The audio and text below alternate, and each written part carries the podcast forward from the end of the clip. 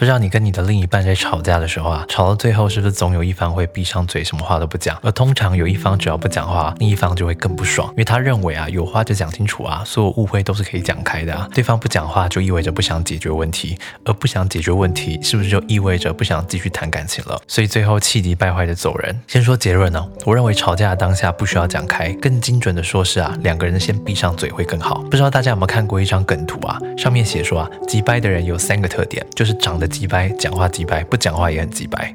而就算一个人再温柔啊，他吵架的时候也会变得极其的讨人厌。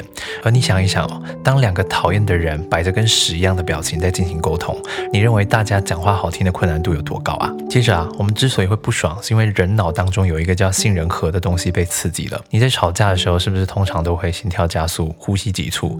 那是因为杏仁核感知到威胁之后，我们产生的身体反应，这能够让我们获得更多的氧气去逃跑或战斗。照这个逻辑啊，在双方生气的情况下去要求另一个人要对你包容或理性的沟通，几乎就是不大可能的事情啊，因为这违反了人类这种生物的运作机制啊。还有另一个原因哦，是因为杏仁核有一个特性叫做蓄战力低。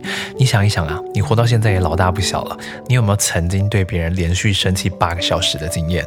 你此生基本上都不大可能会有这样的经验。像是我自己平常生气最多也就三十分钟，只要三十分钟结束之后，我就会开始想睡觉，因为生气这个行为啊本身是非常非常耗能的。简单说啊，你要让一个人从生气到气消，从击败人变成绝对能理性沟通的人，了不起就只要三十分钟的时间。在这种情况下，你为什么要急着在大家都处于击败状态的时候，硬要去沟通呢？有一句话是这么说的：愤怒始于愚蠢，终于懊悔。